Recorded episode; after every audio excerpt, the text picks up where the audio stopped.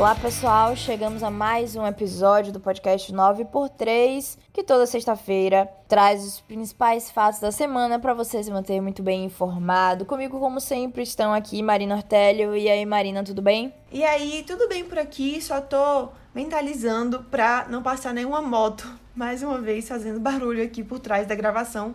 Fora isso, tudo ok. E Léo Souza, e aí, Léo, como é que você tá? E aí, Lara, Mari, e aí, gente? Eu tô sentado aqui pra gravar o podcast. E você, Lara? Piadista nato, né? Eu tô. tô de boa também. Tô deitada, não tô sentada, né? Mas enfim. vamos lá, vamos lá para as notícias. O presidente Jair Bolsonaro oficializou na terça a indicação do advogado-geral da União e ex-ministro da Justiça, André Mendonça, para vaga no Supremo Tribunal Federal que foi deixada neste mês por Marco Aurélio Melo. Agora, Mendonça terá que passar por uma sabatina no Senado e precisará da maioria dos votos dos senadores para conquistar a vaga na corte. Esse é o segundo ministro indicado por Bolsonaro para o STF. No ano passado, Cássio Nunes Marques foi a escolha do presidente para o Supremo. Mendonça representa o cumprimento de uma promessa promessa antiga do chefe do executivo, que disse mais de uma vez que indicaria um terrivelmente evangélico para a corte. Por isso, o meu compromisso: poderei indicar dois ministros para o Supremo Tribunal Federal. Um deles será terrivelmente evangélico.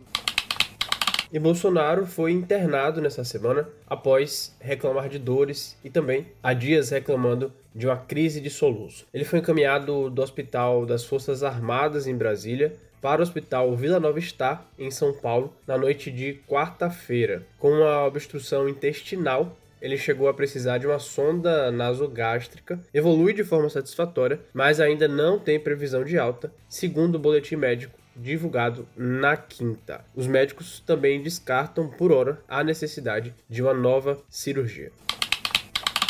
Na quinta-feira, a CPI da Covid foi prorrogada por mais 90 dias após o presidente do Senado, Rodrigo Pacheco, ler no plenário o requerimento para tal feito. O prazo final da CPI era 7 de agosto, em caso de haver recesso parlamentar, ou 25 de julho, sem o recesso. A cúpula da CPI defendia a prorrogação por querer mais tempo para analisar documentos e colher depoimentos de testemunhas e investigados. Uma das pessoas que depois nessa semana foi Emanuela Medrades, diretora técnica da Precisa Medicamentos, que é a empresa que intermediou as negociações para a compra da, da Covaxin, a vacina indiana, contra a Covid-19 da Bharat Biotech, né, que a gente já falou aqui algumas vezes. Ela foi na terça, mas ficou completamente calada. A moda de Pazuello pegou, né? É dever meu fazer essa pergunta. Você gostaria de prestar esse compromisso voluntariamente?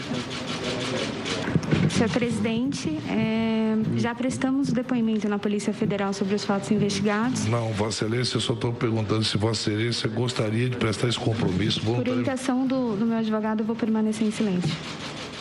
E depois ainda disse que passou um dia de exaustão depois de, de ficar sob torturas no Senado, apesar de não ter falado nada em momento nenhum, né? Bom, ela voltou na quarta. Aí sim, depois de toda uma situação com o Supremo Tribunal Federal, Luiz Fux, que decidiu que ela não teria o direito de ficar completamente calada. É... Aí ela voltou, né, na quarta-feira, e aí sim abriu a boca para falar alguma coisa. Ela negou as irregularidades que foram apontadas pelos irmãos Miranda, né, em depoimento. Disse que não teve legalidade nenhuma nas negociações e, inclusive, disse que desafiava os dois irmãos a provar que aquele invoice que eles dizem ter sido no dia 18 de março, foi de fato no dia 18 de março, porque segundo ela, foi no dia 22, quatro dias depois, né? Essa versão que ela conta, o que contradiz não só os irmãos Miranda, mas também a ata do próprio Ministério da Saúde. Bom, além disso, iria falar na quarta, o dono da Precisa, Francisco Maximiano. Só que como Emanuela ficou calada e precisou ser colocada para o dia seguinte, não houve tempo hábil para ele depor e agora, como vai ter o recesso, né, ele vai ficar para agosto por decisão do próprio presidente da CPI, Omar Aziz. Um dos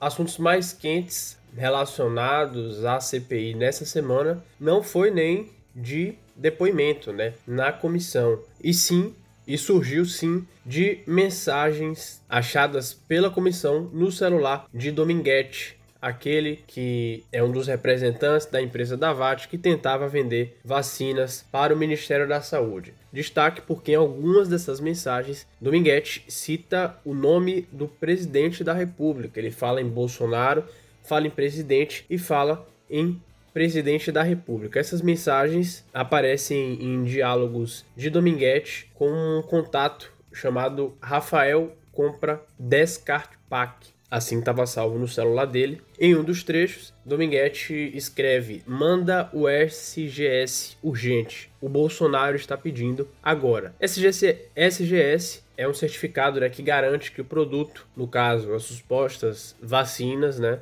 passou por todas, todas as etapas dos processos que são exigidos por órgãos reguladores. Dominguete também, nesse diálogo, se refere ao reverendo que, segundo a Comissão Parlamentar de Inquérito, se trata do reverendo Hamilton, que é a principal suspeita é que ele negociava vacinas em nome do governo federal, mesmo não fazendo parte do governo federal, e Dominguete faz referência a esse reverendo, pressionando esse outro contato, afirmando que esse reverendo foi chamado pelo presidente. Abre aspas, o presidente chamou ele lá. Abre aspas. O reverendo está em uma situação difícil neste momento. Ofereceu a vacina no ministério, presidente chamou ele lá. Isso um outro trecho. Ele também chega a afirmar que o reverendo está diretamente com o presidente da República. Entendi, Rafael. Só que, igual eles falaram, a gente prometeu que ia mandar SGS, depois eles assinariam a FCO. E já mandaram e-mail desde manhã. Se a gente já tivesse falado essa tratativa mais cedo, eles já tinham alinhado com o presidente. Alguma coisa nesse sentido. Outra revelação surgida por meio dessas mensagens também nessa semana é que a primeira-dama, Michele Bolsonaro, poderia também estar envolvida nessa negociação. Também em um trecho de mensagem de Dominguete, ele fala que Michele está no circuito agora, junto ao reverendo, mais uma vez, a menção ao reverendo Hamilton. Ele tinha depoimento marcado para essa semana, mas entregou atestado alegando não poder, por motivos médicos, comparecer e o depoimento dele deve ser reagendado. Já na quinta, a CPI ouviu o Cristiano Carvalho, né? Era apresentado como possível CEO dessa empresa, da VAT, se disse na condição mais de um vendedor e o ponto principal do seu depoimento, ele confirmou o pedido de propina né, feito por representantes do Ministério da Saúde a Luiz Paulo Dominguete. Ele afirmou que foi alertado pelo também representante da Davat e policial militar sobre um pedido, abre aspas, de comissionamento na compra de vacinas AstraZeneca. A Polícia Federal abriu inquérito para investigar se o presidente Jair Bolsonaro cometeu crime de prevaricação no caso das supostas irregularidades na compra da vacina indiana contra a Covid Covaxin. A apuração foi aberta a pedido da Procuradoria-Geral da República e autorizada pelo Supremo Tribunal Federal. Ponto de partida da investigação são as revelações feitas pelos irmãos Miranda, que afirmaram à CPI, no Senado, terem relatado a Bolsonaro os indícios de corrupção na negociação. Também nessa semana, o Conselho de Ética da Câmara abriu processos contra o deputado Luiz Miranda e contra Ricardo Barros, líder do governo na casa, que, segundo Miranda, foi apontado pelo próprio presidente como cabeça do suposto esquema na saúde. Os processos foram abertos após diferentes representações de diferentes deputados contra os dois parlamentares. Após uma discussão na segunda-feira, um guarda municipal matou a tiros três pessoas num bar em Vigário Geral, na zona norte do Rio de Janeiro. Fábio Damon Fragoso da Silva ainda atingiu mais três pessoas. Ele acabou baleado ao disparar contra policiais militares que chegaram ao local para atender a ocorrência. A Guarda Municipal afirmou que já foi aberto um processo disciplinar para apurar a conduta de Damon e também se comprometeu a colaborar com as investigações policiais. De acordo com testemunhas, o guarda municipal conhecia as vítimas e teria se irritado com algumas brincadeiras e comentários que teriam motivado os tiros.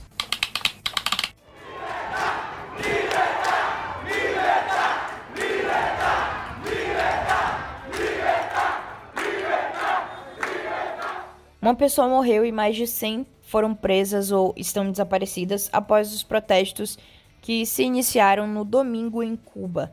Isso é o que informa ativistas que apoiam as manifestações.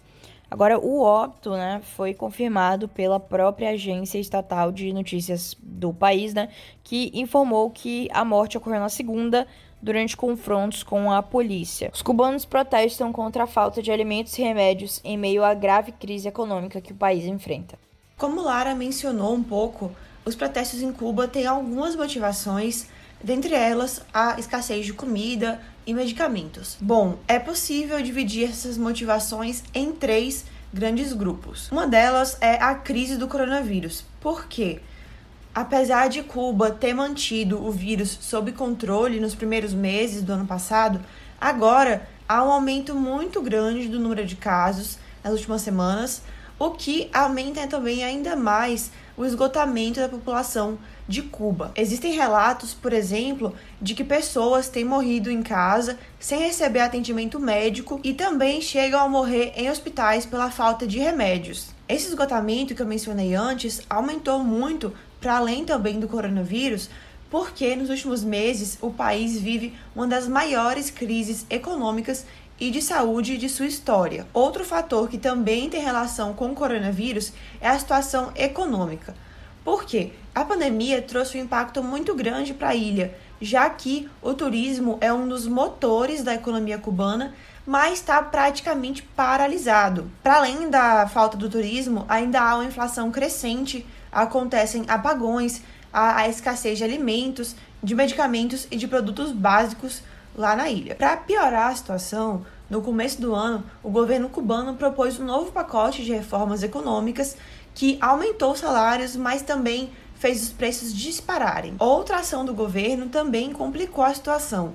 Por quê? O governo promoveu desde o ano passado a criação de lojas onde só se pode comprar com contas em moedas livremente conversíveis. Sendo assim, alimentos e bens de primeira necessidade não são vendidos na moeda que a população recebe seu salário. Já medicamentos básicos se tornaram escassos tanto em farmácias como em hospitais e, inclusive, há alguns centros médicos em que não há nem aspirina para reduzir a febre. E ainda tem a questão da internet, porque esses protestos foram amplamente convocados pela internet, que é um espaço disponível para que as pessoas possam ter ideias mais contrárias ao governo. Os manifestantes, inclusive, transmitiram ao vivo os protestos no país no último domingo. O resultado foi que o governo fez uma restrição parcial de acesso à rede, né, à internet, e também um bloqueio seletivo nas redes sociais. Se de um lado as críticas no país e internacionalmente contra o regime cubano se concentram no caráter antidemocrático do governo, o presidente Miguel Dias Canel atribui a crise na ilha caribenha ao embargo dos Estados Unidos ao país. E o que é esse embargo, né? Ele tem início desde o início do regime cubano com a Revolução Cubana entre 1959 e 1960 impõe uma série de restrições comerciais ao país, a importações de produtos no país, sanções a países e entidades que mantêm certas relações comerciais com o país cubano. Essa, na argumentação do presidente e também de defensores do regime no país, é a principal fonte dos problemas sociais, de abastecimento, de alimentação no país. Esses problemas, como o Mari falou, foram agravados pela pandemia. O Congresso Nacional aprovou na quinta o projeto de lei de diretrizes orçamentárias para 2022. O texto prevê a ampliação de recursos para o Fundo Especial de Financiamento de Campanha, o conhecido Fundo Eleitoral, que é destinado ao financiamento de campanhas políticas. Vale lembrar que ano que vem é ano de eleição majoritária. Segundo cálculos de técnicos da Câmara e também de parlamentares, o fundo eleitoral terá montantes de 7 bilhões e 700 milhões de reais no ano que vem, o que é quase o triplo do registrado em 2018 e 2020, que também foram anos eleitorais, mas quando o fundo era bem menor, na casa dos 2 bilhões de reais. A Eurocopa chegou ao fim no domingo e teve um final pra lá de emocionante. A Inglaterra fez um gol no segundo minuto de jogo, seguiu vencendo por 1 a 0 até os 22 minutos do segundo tempo, quando o zagueiro Bonucci deixou tudo igual para a Itália. Nos pênaltis, a Azura levou a melhor e se consagrou campeã europeia. Um dia antes, inclusive no sábado, o Brasil disputou a final da Copa América com a Argentina. Uma falha de Renan Lodge foi fatal, abriu espaço para o gol de Di Maria e os hermanos seguraram o resultado até o final. O mais triste é que agora acabou a piada de que Messi não tem nenhum título com a seleção nacional. A polícia do Ceará prendeu na quarta-feira em Fortaleza Iverson de Souza Araújo, mais conhecido como DJ Ives, por agressões contra a ex-mulher Pamela Holanda. A prisão ocorre após ela divulgar vídeos gravados por uma câmera de segurança da casa onde eles moravam, que mostram o DJ lhe dando socos e chutes em frente à filha bebê do casal. Como Léo citou, os vídeos divulgados por Pamela mostram o DJ a agredindo com tapas, socos e chutes. De acordo com Pamela, que é a ex-mulher de DJ Ives, os vídeos foram gravados em datas diferentes e também a violência não é nova. Ela diz que a primeira agressão aconteceu quando ela ainda estava grávida da filha, mas que só divulgou os vídeos agora para que ninguém duvidasse da denúncia dela. Tinha medo que eu fosse desacreditada pelo fato dele ser conhecido e pelo fato dele ter influência, dele ter. Enfim, a gente vive num país machista, né? Nós mulheres, nós somos criadas nessa cultura machista. Então eu tinha medo de que pelo fato dele ser homem, pelo fato de eu ser mulher, e a gente quase que nunca ter voz, ter espaço, e a gente ter que gritar, esbravejar para poder ser ouvida, eu pensei, eu tenho que provar que isso acontece, que ele, que ele faz isso comigo. Porque se fosse só a minha palavra contra a dele, eu ia viver tentando provar. Pamela também já foi à polícia e fez um boletim de ocorrência de agressão contra o DJ. Ela também recebeu uma medida protetiva que foi concedida pelo Tribunal de Justiça do Ceará. O DJ também se pronunciou, inclusive compartilhando vídeos de Pamela tentando agredi-lo e diz ter feito um boletim de ocorrência em março. Ele ainda admitiu as agressões e afirmou ter sofrido chantagem. Postar continuações do que está sendo postado no outro perfil lá. Eu não vou ter raiva do que as pessoas estão falando de mim, é que eu não posso. As pessoas estão reagindo do que estão vendo, mas elas estão comentando também do que não sabem. O que eu vou postar aqui são as coisas que também fazem parte desses acontecimentos que ela não mostra. Não é chantagem não, cara. Você sabe o que é alguém chegar para você e dizer que vai se matar, velho? Sabe não. Esse outro vídeo que ela postou aí, no quarto da minha filha, ela jogou a menina no meu rosto. A Polícia Civil do Ceará abriu investigação por lesão corporal e disse que só tomou conhecimento dos vídeos no domingo quando eles foram divulgados por Pamela no Instagram. A coisa tomou uma proporção muito grande já no domingo, né? Quando Pamela soltou os vídeos no Instagram. Diversos famosos, pessoas influentes nas redes sociais manifestaram apoio a ela, repúdio às agressões praticadas por Ives, né? E isso teve, inclusive, efeitos práticos. Apesar de, no início, a gente percebeu um movimento de aumento de seguidores é, rapidamente quando o negócio explodiu. Ela também, né? É um movimento natural, enfim. Depois disso, o cantor Zé Felipe, que tem uma música em parceria com, com o DJ Ives, né? Que tinha acabado de ser lançado, inclusive, parou de divulgar a música nas redes sociais, se pronunciou contra, né? Toda a situação. O DJ Ives, que era da produtora de Xande Avião foi desligado da empresa, né? O próprio Xande veio a público em um vídeo publicado no, no feed dele nas redes sociais, né? Dizendo que não concordava, que precisou desligar imediatamente diante das imagens que viu. O Spotify, Deezer tiraram as músicas, algumas músicas do DJ das suas playlists. Como Marina falou, né? A princípio ele até tentou se justificar, mas logo depois a coisa foi tão grande e de uma forma tão rápida que ele acabou por desativar as redes sociais. E tamanha proporção do caso que quem anunciou a prisão do DJ Ives foi o próprio governador do Ceará, Camilo Santana.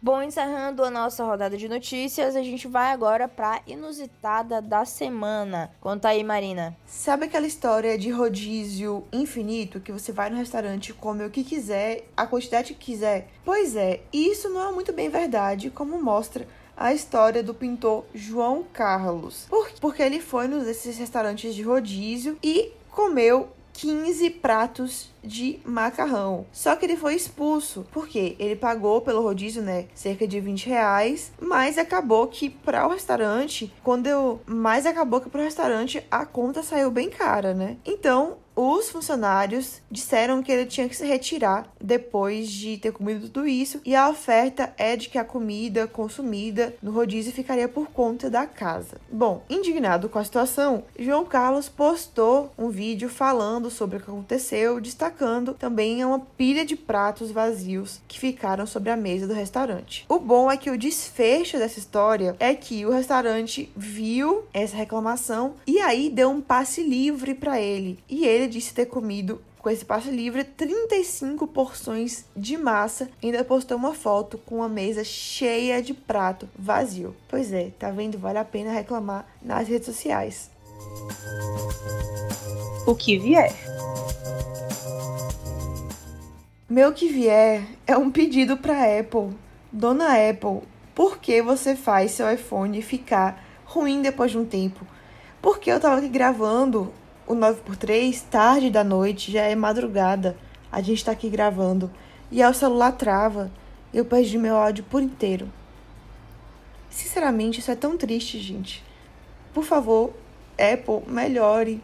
Enfim, se a Apple escutar isso aqui e quiser presentear cada integrante do 9x3 com um iPhone, pode ser também, né?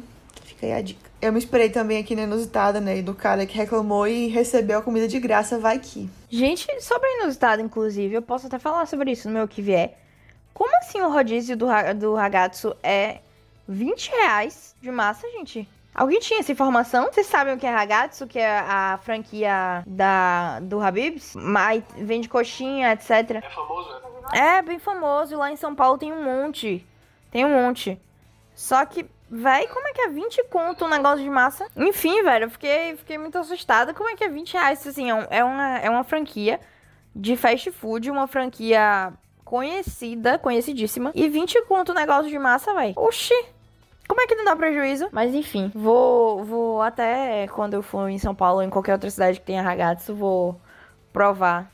Espero continuar viva depois. Meu que vier é uma questão que está me afligindo há alguns dias. Toda hora eu me pego pensando nisso e não compartilho isso com ninguém. Mas vem cá, pensem comigo. Irmãos Miranda. Luiz Carlos Miranda e Luiz Miranda. Quais são os pais que colocam o nome dos filhos o mesmo nome, pô? Pensem comigo aí, é como se eu, é, eu sou Leonardo Silva Souza. É como se fosse Leonardo Souza e Leonardo Santos Souza. Qual é a lógica disso? Então fica aí, gente. Não quero ficar com essa questão só pra mim. Então quero compartilhar Aí, para vocês também, essa dúvida. Eu também acho muito sem noção, Léo. É isso, galera.